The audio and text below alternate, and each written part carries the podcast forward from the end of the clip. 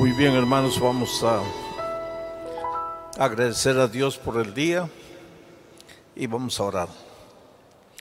Padre querido que estás en los cielos, Señor, hemos llegado una vez más a este momento en que tu poder se va a manifestar a través del estudio de tu palabra.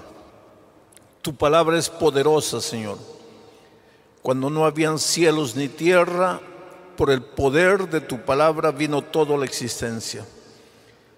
Tu palabra a lo largo de la historia ha resucitado muertos, ha hecho andar paralíticos, ha abierto los ojos de los ciegos. Nada detiene el poder de tu palabra. Esta noche que tu palabra haga maravillas entre nosotros. Que paralíticos espirituales caminen. Que ciegos espirituales vean que cadáveres espirituales resuciten. Si hay un hogar destruido, acabado, restáuralo, Señor. Si hay una vida esclavizada, libértala. Si hay alguna persona llena de preconceptos, haz pedazos esos preconceptos. Habla con poder, habla con amor, con misericordia. Conmueve los corazones, toca los corazones en el nombre de Jesucristo. Amén. Queridos, vamos al estudio de la palabra de Dios. Esta noche vamos a leer varios textos. El primero está en Génesis capítulo 5, 22 al 25. Quiero pedirles disculpas que estoy con una pastilla en la boca, pero este frío limeño de julio está me está afectando un poco. Y caminó Enoc con Dios después que engendró a Matusalem. 300 años y engendró hijos e hijas. Y fueron todos los días de Enoc 365 años. Caminó pues Enoc con Dios y desapareció porque le llevó Dios. Escuchen, en la Biblia ninguna palabra está por estar, todas las palabras tienen un sentido. Ese caminó pues, eso quiere decir, en resumen, concluyendo, terminando, encerrando el concepto, caminó pues, quiere decir, la vida de Enoch puede ser resumida al hecho de que él vivió andando con Dios, caminando con Dios. Quiero que coloquen en su mente lo que es discipulado, porque últimamente la iglesia habla mucho de discipulado, discipulado, discipulado. Acabamos de tener un simposio teológico sobre el discipulado.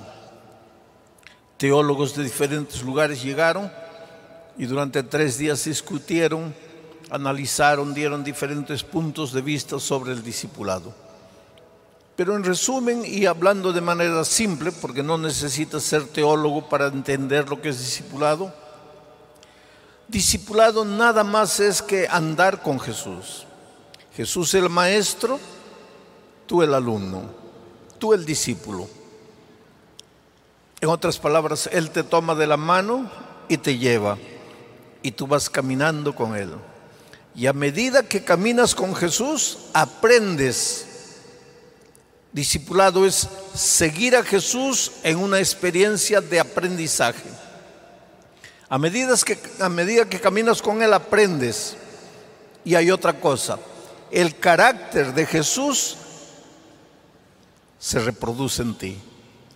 A medida que caminas con Él, tu carácter cada vez más y más se parece al carácter de Jesús.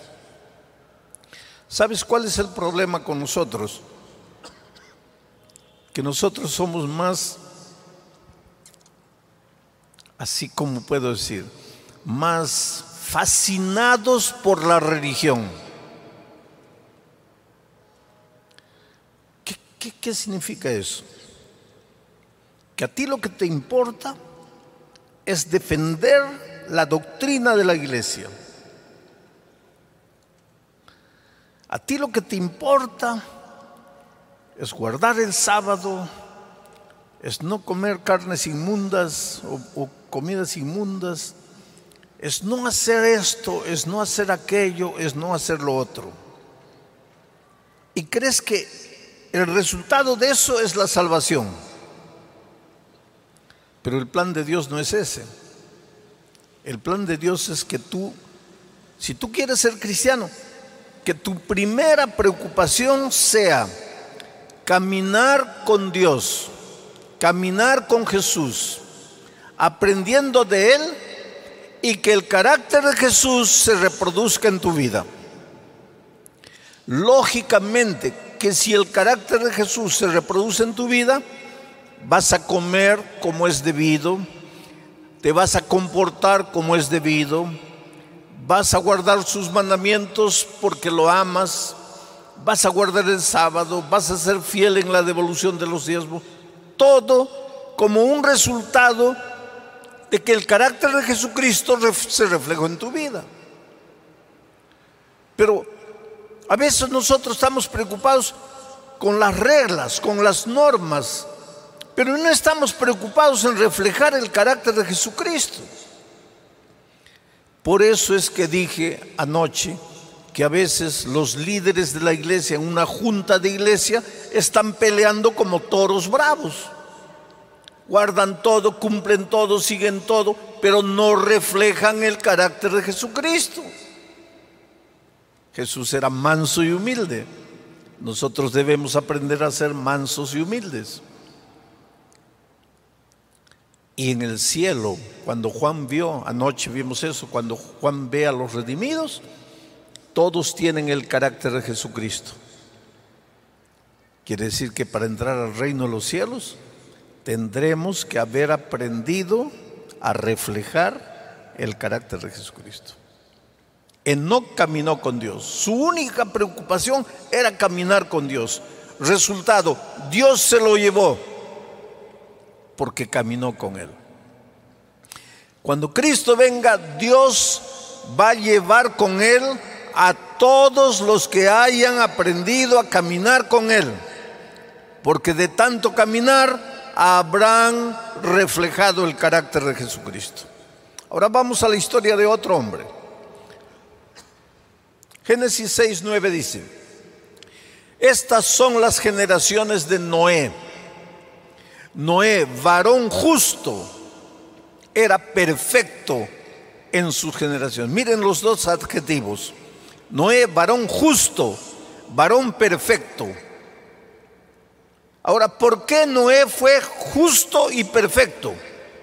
La última frase responde, Noé caminó con Dios. ¿Cómo sería si Dios viniese y dijese, Francisco es un hombre justo y perfecto? María, una mujer justa y perfecta. Dios, tú puedes mirarme a mí y decir, Alejandro es un hombre justo y perfecto, porque tú no me conoces. Tú no sabes cómo reacciono cuando las cosas no me salen bien. Pero Dios, que sabe todo, que te mire y diga así, este es un hombre justo y perfecto. Y Dios dijo eso de Noé. Pero ¿por qué era justo y perfecto? Porque Noé caminaba con Dios. ¿Por qué Dios se lo llevó a Enoch? Porque caminaba con Dios. ¿Por qué Noé fue justo y perfecto? Porque caminaba con Dios. Ahora vamos a la historia de otro hombre. Era Abraham de 99 años.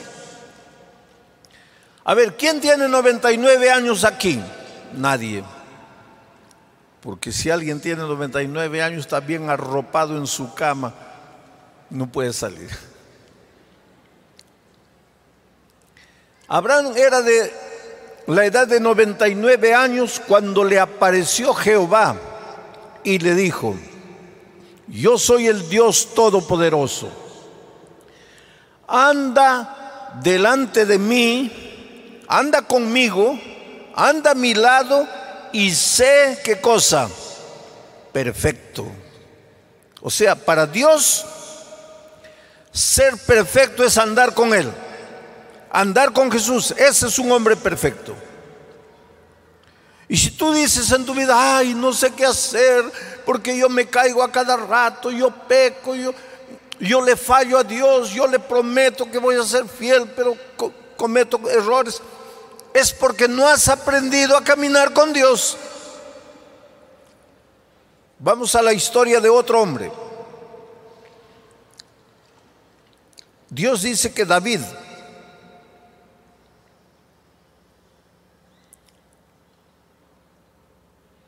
¿A dónde apunto?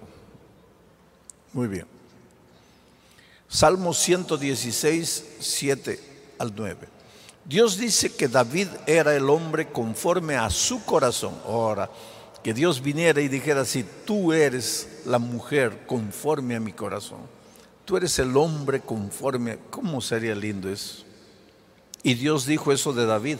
David es el hombre conforme a mi corazón. Ahora, ¿por qué? David cometió errores en la vida y errores feos. Y cuando cayó, sintió el peso del dolor y del pecado en su vida. Después cuando se arrepintió y aprendió a andar con Dios, mira lo que dice su oración, vuelve, oh alma mía, a tu reposo. ¿Por qué dice, vuelve, oh alma mía, a tu reposo? Cuando estás en pecado vives angustiado, vives atormentado, nada te sale bien, todo te sale mal. Peleas en la casa, peleas con la esposa, con el esposo, con el hijo. Te sientes perdido, te sientes acabado, no tienes reposo. Cuando David pecó no tenía reposo. Por eso un día él se arrodilló y clamó a Dios y dijo, vuelve, oh alma mía, a tu reposo, porque Jehová te ha hecho bien pues tú has librado, ahora se dirige a Dios, pues tú has librado mi alma de la muerte, del pecado. Has librado mis ojos de lágrimas y has librado mis pies de resbalar. Y ahora ya que Jesús, Dios hizo todo eso por él, miren lo que él dice.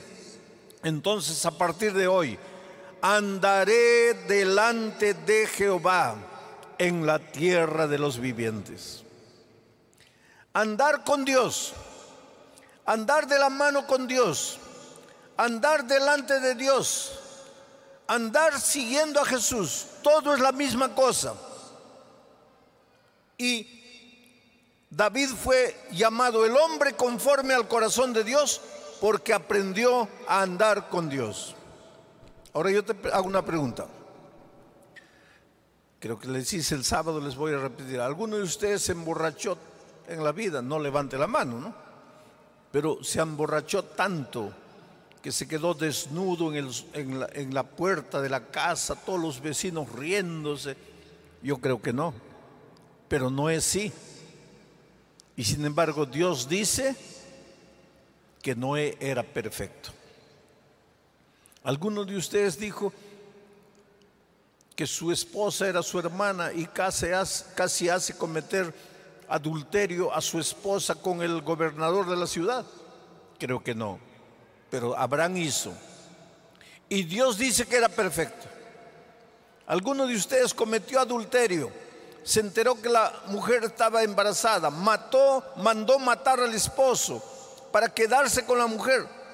¿Alguno de ustedes hizo eso? Creo que no. David hizo. Y Dios dice que David era el hombre conforme a su corazón. ¿Qué es lo que Dios está queriendo decir? Lógico que cuando Noé estaba borracho, no estaba andando en los caminos de Dios. Cuando Abraham estaba diciendo que su hermana era su esposa, que su esposa era su hermana, no estaba andando en los caminos de Dios. Y cuando David estaba cometiendo el pecado, no estaba andando en los caminos de Dios porque es imposible caminar con Dios y pecar. Es imposible. Y te voy a probar. En Marcos capítulo 9, versículo 33, encontramos una historia interesante. Jesús estaba yendo con sus discípulos en el camino a Capernaum, caminando, y de repente Jesús nota que sus discípulos se quedan para atrás. Y Jesús los mira y ellos se quedan. Entonces Jesús se dio cuenta, ellos no quieren mi compañía, ellos no quieren mi presencia. Y Jesús se fue. Pero cuando llegaron a Capernaum, dice el texto, se reunieron en la casa y Jesús les preguntó, ¿qué estaban hablando ustedes cuando veníamos en el camino? ¿Por qué se quedaron para atrás? Y ellos se quedaron calladitos, porque en el camino habían practicado un pecado. ¿Qué pecado? Habían discutido quién sería el más grande en el reino de Dios. Era un pecado terrible.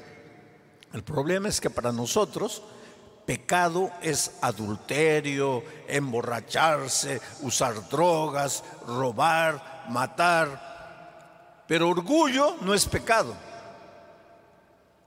Codicia no es pecado porque no se ve. Estos discípulos tenían un terrible pecado. Siempre discutiendo, ¿quién va a ser el más grande? ¿Quién va a ser el mejor? ¿Quién va a ser el primero?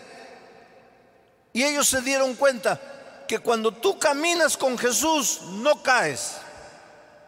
¿Y por qué cuando caminas con Jesús no caes? Porque Pablo pregunta, ¿qué comunión hay entre la luz y las tinieblas? No hay comunión. ¿Qué comunión hay entre la justicia y la injusticia? No hay comunión. ¿Qué comunión hay entre Cristo y Satanás? No hay comunión. Entonces, cuando estás caminando con Jesús, no hay lugar para el pecado. Pero a veces la tentación, las ganas de pegar son tan grandes que haces como los discípulos, te quedas para atrás y lo dejas a Jesús ir. Porque con Jesús no puedes pecar. Para pecar primero tienes que separarte de Jesús. Ese es el problema. Y estos hombres bíblicos, todos ellos fueron grandes porque aprendieron a andar con Jesús no fueron grandes porque no pecaron. No fueron grandes porque no cayeron, cayeron. Besaron la tierra, comieron polvo, lloraron, sufrieron. Pero se arrepintieron. Y entonces un día le dijeron a Dios, Señor, dame, toma mi mano. Ya no quiero separarme más de ti. Quiero caminar contigo porque solo estoy perdido. Querido, cuando tú agarras la mano de Jesús y aprendes a caminar con Jesús, el carácter de Jesús se va reflejando en tu vida. El problema es que nosotros queremos queremos imponer las cosas, imponer las cosas. Les voy a contar una historia. Yo cuando era pastor de iglesia, hace muchos años, porque yo también fui pastor de iglesia, fui pastor distrital. Había en mi iglesia, en una de mis iglesias, yo fui cinco años pastor de iglesia, había una chica con un, un talento extraordinario. Ella, era la única que tocaba piano en la iglesia, nadie sabía tocar piano, solo ella. Era la única, era una buena directora de escuela sabática, líder, le gustaba trabajar. Estoy hablando del año 71, por ahí, 72. Entró la moda del cabello corto y ella se cortaba el cabello tan corto, tan corto, que si tú la veías así sentada por atrás, parecía hombre. Y los ancianos pues vinieron y me dijeron, mire pastor, dígale que se deje crecer el cabello. ¿Qué ejemplo está dando? Ella es la pianista, ella es la directora de escuela sabática que se deje crecer el cabello. Allá voy yo donde la chica, mira, por favor, déjate crecer el cabello. Ella me dice, pero a, mí me gusta así. Digo, sí, pero los hermanos están incómodos. Por favor, tú eres líder, eres pianista, eres la directora de escuela sabática, déjate crecer el cabello. Ella me hizo una pregunta, ¿Jesús me ama? ¿Sí o no? Claro que te ama. Jesús quiere que sea feliz, ¿sí o no? Sí. Pues yo soy feliz así. No, no me voy a dejar crecer el cabello. Ahí yo fui donde los ancianos. Le digo, miren, mal, ya hablé con ellos. Y hablé con ella, ella no quiere. Y un anciano me dice, pastor, amárrese los pantalones. Yo ya les digo, querido, ancianos que no reflejan el carácter de Jesús. ¿Cómo, que, ¿Cómo le vas a decir al pastor, amárrese los pantalones? Solo porque yo era un muchachito y el anciano era, era un hombre de 60 años. Pero pues anciano que no refleja el carácter de Jesús es así. Está criticando, está juzgando, él manda, él domina, él nadie lo guía. Pastor, ¿quiere decir que yo tengo que quedarme calladito siempre? No, ¿quién te dice? Pero habla con buenas maneras, pues. Habla como Jesús hablaría. A veces el pastor está haciendo algo que no debe hacer. Pues háblale, pero como Jesús le hablaría. No, llegas ahí. No, pues no ha sido transformado por el poder de Dios. Pastor, amárrese los pantalones. Pues me amarré los pantalones. Digo, pero ¿qué hago? Quítele el cargo. Va a ver cómo ella inmediatamente obedece. Ahí voy donde la chica. Ya dicen que tienes que entregar el cargo si no te dejas cortar. Ah, sí, sí. Pues ahí está su cargo, llévense su cargo. Ahí vuelvo. Hermanos, no quiere, ya entregó el cargo. Pues quítele el piano. Allá voy yo donde la chica. Oye, vas a tener que dejar de tocar piano. Ah, está bien, llévense su piano. Gracias a Dios. Dios siempre fue bueno conmigo. Yo agradezco a Dios. Él, él siempre ha sido piadoso conmigo. Cuando llegó diciembre, me cambiaron de iglesia. Ya los dejé ahí. Que se arreglen ellos. Me fui a mi nuevo distrito. Pero una vez había congreso aquí, en el antiguo colegio no había un congreso. Y yo vine y estaba caminando por ahí. Y alguien me grita, Pastor Bullón, Pastor Bullón. Y doy la vuelta. Venía una chica con un cabellazo así suelto al aire, un cabellazo enorme. Pastor Bullón, no se acuerda de mí. Y cuando llega cerca, lo primero que viene en mi mente pues es la lucha del cabello me hizo tanto problema por el cabello y ahora con un cabellazo largo. Le digo, pero no que no te gustaba el cabello largo. ¿Y sabes lo que me dice? Pastor, en realidad no me gusta, sí, me está gustando, pero no me gusta mucho. No me gustaba nada, pero ya me está gustando, porque me he enamorado de un joven y a él le encanta el cabello largo. ¿Y qué pasa con nosotros? Te disciplino, te quito el piano, te quito el cargo. Pero cuando se enamoró, problema acabado. ¿Cómo sería si nosotros llevamos a la iglesia a enamorarse de Jesús? A tomar a Jesús de la mano, a caminar con Jesús. Está todo resuelto en la vida. Pero no, disciplina, junta, junta, advertencia, eh, eh, remoción. Yo no digo que no hay, eh, la disciplina tiene un lugar en la vida de la iglesia. Pero más preocupado que con imponer las normas, hay que llevar el pueblo a encontrarse con Jesús querido. Porque cuando Cristo venga, solo irán al reino de los cielos los que reflejen el carácter de Jesucristo. Y ese reflejar el carácter va a depender de cuánto las personas aprendan a caminar con Jesús. Otro texto más. ¿Cómo se anda con Dios? La sierva de Dios pregunta, ¿veía Enoch a Dios a su lado? Y responde, solamente por la fe. Sabía que el Señor estaba allá, allí, y se adhería firmemente a los principios de la verdad. También nosotros debemos caminar con Dios. Cuando lo hagamos, nuestro rostro brillará con el resplendor de la presencia divina. Qué cosa que, querido, andar con Dios, caminar con Dios. Les voy a contar una historia más tarde.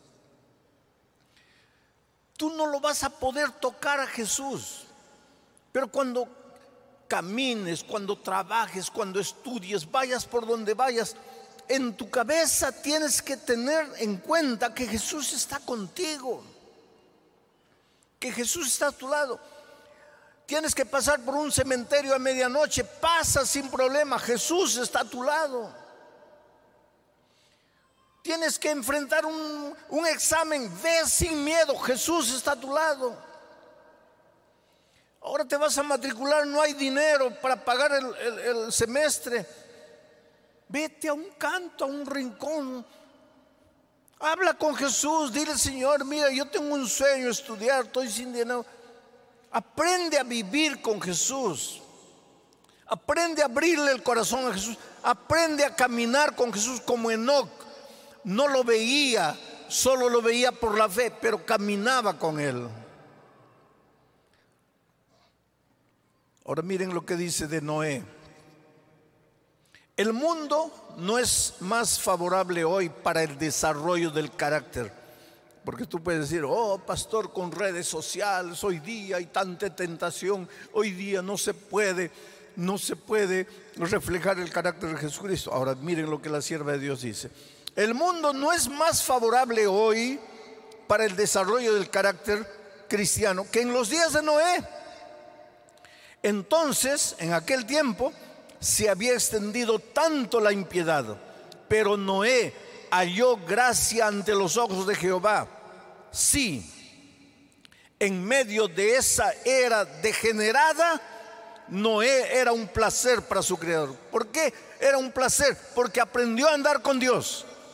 Una, de, una generación degenerada, depravada, pecadora, porque querido, el pecado no es patrimonio de nuestros días. Siempre existió gente mala, gente orgullosa, gente soberbia, gente incrédula, gente que se burla de la religión. Siempre existió. Buscadores de los placeres. Y en medio de esa generación, Noé era un placer para Dios. ¿Por qué? Porque caminaba con él. Yo estaba visitando en cierta ocasión a un pastor cuando su hijo llegó a visitarlo después de dos años, en el momento que estábamos conversando. Y el hijo llegó y dice, ay papito, lo abrazó, discúlpame que vine corriendo, no tuve tiempo para traerte nada. Y el papá le dice, hijo, no necesitas traerme nada. Lo que, lo que necesitas es venir. Yo no quiero que me traigas nada, yo quiero que tú vengas. Porque nada agrada más a Dios que la presencia de su Hijo. Cuando tú estás con Él, cuando tú caminas con Jesús, cuando de mañana te despiertas, hablas con Él, cuando a lo largo del día hablas con Él, Jesús está tan feliz porque Él te ama. Tú eres precioso para Dios. Ahora miren, el carácter de Abraham. Abraham fue honrado por los pueblos circunvencinos como un príncipe poderoso y un caudillo sabio y capaz. Carácter, carácter. Los pueblos circunvencinos lo miraron como un príncipe poderoso, un caudillo sabio y capaz. Su vida y su carácter, en contraste con la vida y el carácter de los idólatras, ejercían una influencia notable en favor de la, de la verdadera verdad. ¿Sabes por qué nos resulta a veces difícil traer personas para Cristo? Porque vamos más preocupados con enseñarle doctrina, pero nuestro carácter no ha cambiado. Entonces, ¿quién quiere ser como nosotros? ¿Para ser como ese? ¿Para qué? Solo porque hablas del sábado, hablas de la ley, hablas de la segunda venida de Cristo. No. Tu vida tiene que atraer. Es tan difícil, querido, y al mismo tiempo tan fácil ser como Jesús. La vida es fácil. Vivir, ser feliz es fácil. ¿Por qué te complicas la vida? Si la cortina puede ir de este lado, está bien. No, si la cortina va de lo, está bien. Si tiene que ser roja, está bien. No, yo quiero verde, está bien. ¿Por qué te complicas la vida? La terquedad, el deseo de querer imponer tu convicción. Pero yo he conocido en mi vida gente horrible, sabe, gente dura, una vez una señora trajo a su esposo para hablar conmigo a la fuerza. Tú me vas a decir cómo una esposa puede llevar al esposo por la fuerza. Ahora les voy a contar la historia. Es que este esposo era anciano de iglesia predicó un sermón bonito de aquellos. No, porque el pecado está entrando a la iglesia, porque el mundo está entrando a la iglesia, porque estamos perdidos. Tiene que haber reavivamiento, reforma. Un sermón bonito. Llegó a la casa, la esposa sirvió el almuerzo y el arroz no estaba bien cocido. Entonces la agarró, habló una palabra fea. Y la esposa le dice, mira hijo, acabas de predicar un sermón tan bonito y solo porque el arroz me salió mal hablas esa palabra fea. Ahí él agarró la vasija de arroz, la tiró contra el suelo y fue a golpear a la esposa. Líder de iglesia, fue a golpear a la esposa. Pero los hijos crecen, querido. Los hijos siempre crecen. Y el hijito ya tenía 12 años dio un salto y se colocó delante de la mamá. Y le dijo al papá, a mi mamá no la vas a golpear. De niño aguantó todo, ahora ya 12 años. a mi mamá no. Y el hombre miró al hijo, nunca se le había opuesto el niño. Y el hombre sacó la correa y le dijo al hijo, muchacho malcriado, te voy a enseñar a guardar el quinto mandamiento. Pues, él era especialista en enseñarle a guardar mandamiento a todo el mundo. Y mientras estaba queriendo castigar al hijo, la señora agarró su cartera y ya se estaba saliendo. Ahí él dejó al muchacho y corrió a la puerta y se paró en la puerta. ¿A dónde vas? Y él dijo, voy a la policía. Y en ese tiempo acababa de salir allá en el Brasil una ley que se llama Ley María da Peña. María da Peña fue una mujer golpeada hasta morir por el esposo. Salió a raíz de eso una ley. Hombre que golpea a la esposa a la cárcel. No interesa, después va a explicar, ahora a la cárcel. Ahí el hombre tembló, tembló. Le dijo, no, no, no puedes ir. ¿Por qué no puedo? Porque el espíritu de profecía dice que no hay que llevar nuestros escándalos a la gente. Y ella le dice, ¿y el espíritu de profecía dice que me puedes golpear? ¿Que me puedes, que puedes hablar esa palabra fea que has hablado? ¿Eso dice el espíritu de profecía?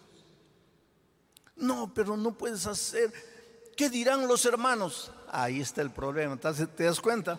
¿Qué dirán los hermanos? ¿Qué te importa qué dirán los hermanos, querido? Preocúpate en qué está diciendo Dios. Pero vivimos en función de la gente, no vivimos en función de Dios. Y pensamos que porque no hacemos esto, no hacemos aquello, ya vamos a ir al cielo. Vamos a ir al cielo en la medida que reflejemos el carácter de Jesucristo. Y ahí la esposa se dio cuenta, pues este hombre ya está en mis manos porque las esposas son más inteligentes. Son inteligentes, pero son más inteligentes de lo que imaginas tú. La esposa se dio cuenta que ese hombre ya estaba en sus manos. y le dijo, mira, solo hay una manera de que yo no vaya a la policía. ¿Cuál es? El lunes a primera hora vas conmigo a la oficina del pastor Bullón.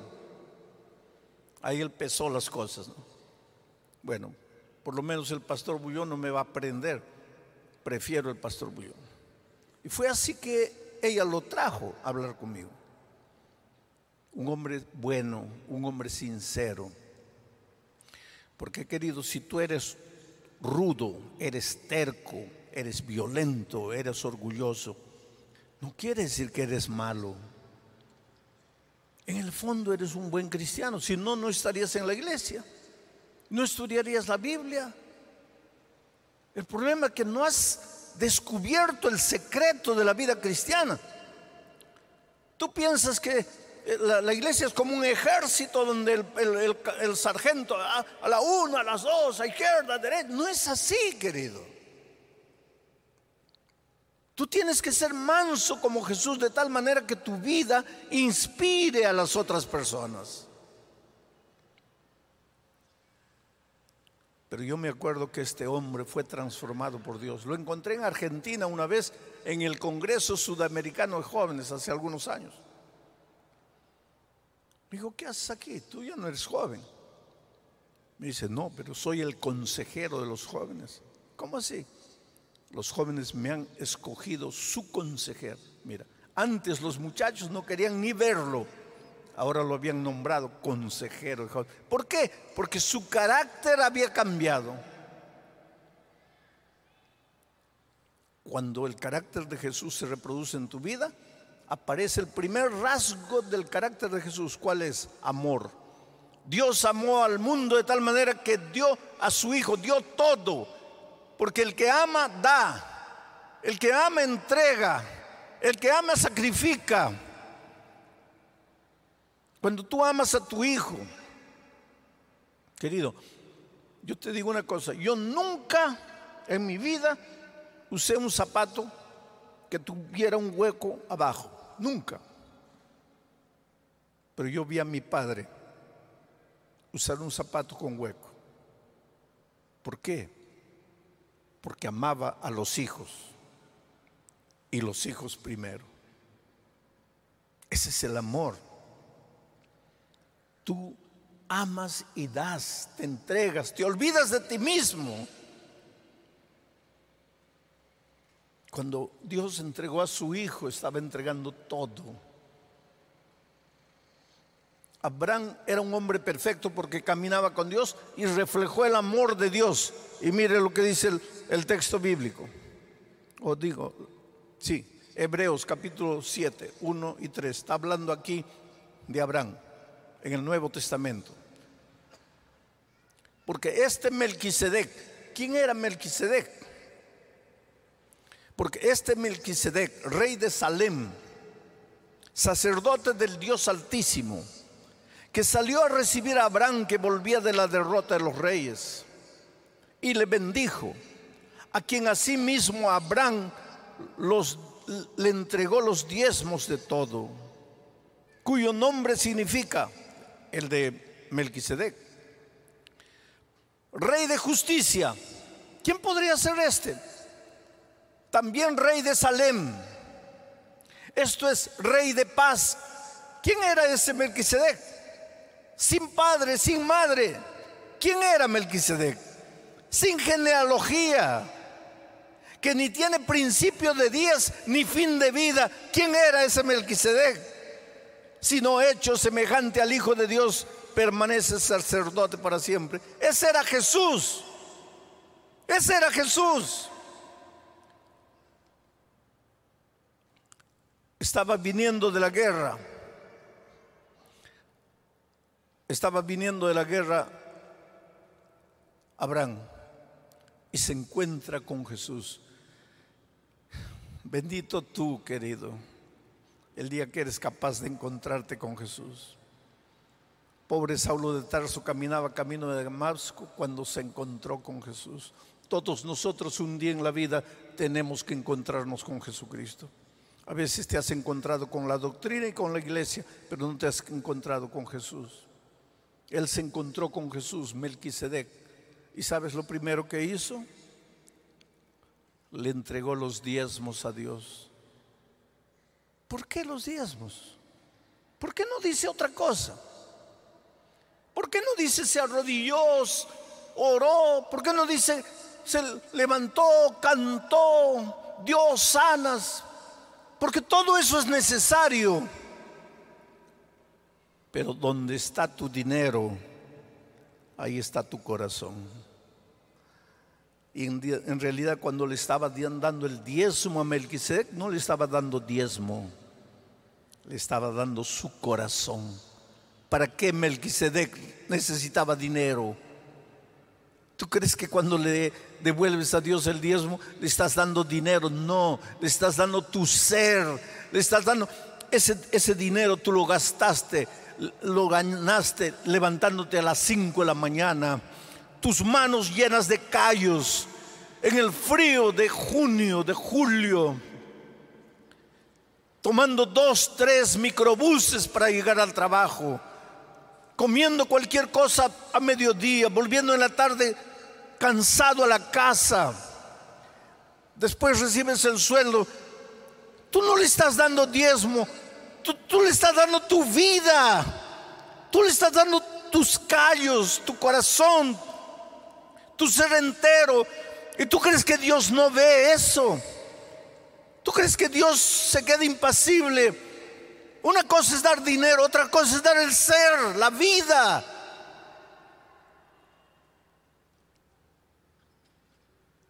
Dios dice, hijo mío, dame hoy tu corazón. Aprende a caminar conmigo. Aprende a vivir conmigo. Refleja mi carácter. Hace muchos años atrás, una chica llamada Polanca, su madre conoció la palabra de Dios, ella no quiso, ella se rebeló. Era una profesora de religión en la iglesia donde ella estaba, una catequista. Pero de repente su madre conoció la palabra de Dios y cuando ella comenzó a estudiar la Biblia, su corazón se llenó de dolor, porque de repente pensó, quiere decir que todo lo que yo creí no valió para nada, y que esta es la verdad. Es una lucha que tú que naciste en la iglesia nunca sentiste. El estar caminando con toda sinceridad, sirviendo a Dios con toda honestidad y de repente darte cuenta que, que, hay una verdad con la cual no puedes discutir. Peor todavía porque ella tenía sueños de estudiar y se ayudaba en los estudios modelando. El camino del modelaje implicaba un poco de fama, un poco de aplausos, admiración de la gente, lo poco que el dinero puede dar. La lucha en su corazón, me entrego, no me entrego, me entrego, no me entrego. Yo no sé si en este momento estoy predicando para una persona que ya debería bautizarse, pero lucha en su corazón, me entrego, no me entrego. Jesús no quiere tu cuerpo entrando al tanque, Jesús quiere tu corazón. El Espíritu de Dios te llama, te habla con voz apacible. Eso que estás sintiendo en este momento tu corazón no es el efecto de mi voz, es el efecto del Espíritu Santo trabajando en ti. Eres precioso para Dios, Dios tiene un lugar en su iglesia para ti. Dios tiene un plan especial para tu vida, pero tienes que tomar la decisión de bautizarte, de entregarte, de unirte al pueblo de Dios, de caminar con Jesús para el resto de tu vida. Polanca lloró, Polanca sufrió renunciar a, parte de sus sueños, pero cuando el Espíritu de Dios toca el corazón no tienes otro camino y ella se entregó al Señor Jesús. Y Polanca está bautizada hoy en la iglesia. Y su alegría es compartir el mensaje. Y la alegría de su corazón es ser fiel a Dios en todo lo que Dios demanda de ella. Su angustia era, ¿será que voy a poder cumplir? ¿Será que voy a poder guardar? Pero un día entendió, no tengo que estar preocupada en cumplir y en guardar, tengo que estar preocupada en seguir a Jesús. Aceptó a Jesús como el amor de su vida, echó su destino con Cristo. Hace seis años que camina con Jesús. Y delante me decía, pastor, yo siento la bendición de Dios en todos los hechos de mi vida. Dios está conmigo. Yo no lo puedo ver, no lo puedo tocar, pero Él está a mi lado. Y Polanca, yo quiero que vengas esta noche, porque quiero darte un, un apretón de manos aquí. Y decirle a mucha gente que luche en su corazón para aceptar a Jesús que esa lucha que las personas sienten es normal, porque tú también sentiste esa lucha un día. Que Dios te bendiga. Es muy bueno tenerla aquí. Una chica muy conocida, pero una chica que un día tuvo que decir, Señor, yo te sigo, yo te amo, yo quiero caminar contigo hasta el fin. En este momento miles de personas en todo el Perú te están mirando y tu testimonio está ayudando a muchos a tomar su decisión. Que Dios te bendiga ricamente. Felicidades. Dios te bendiga. Así son las cosas en el reino de Dios, hermanos. Esta noche yo quiero hacer una invitación a todos.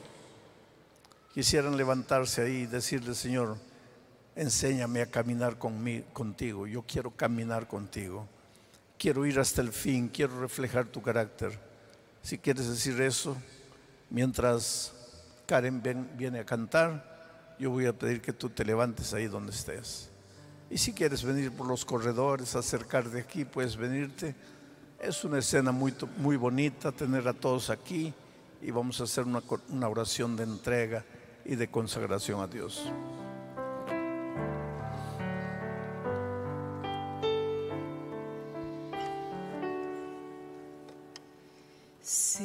Las pruebas de esta vida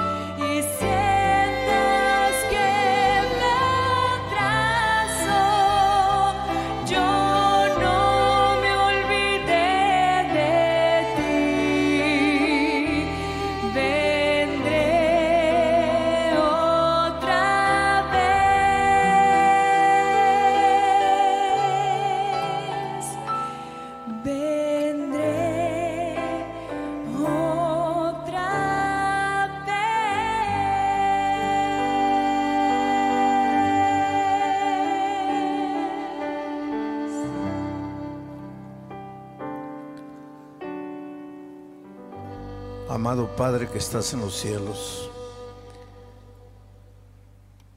estamos demorando mucho, Señor. El peregrinaje ya es largo, está en la hora de regresar para casa.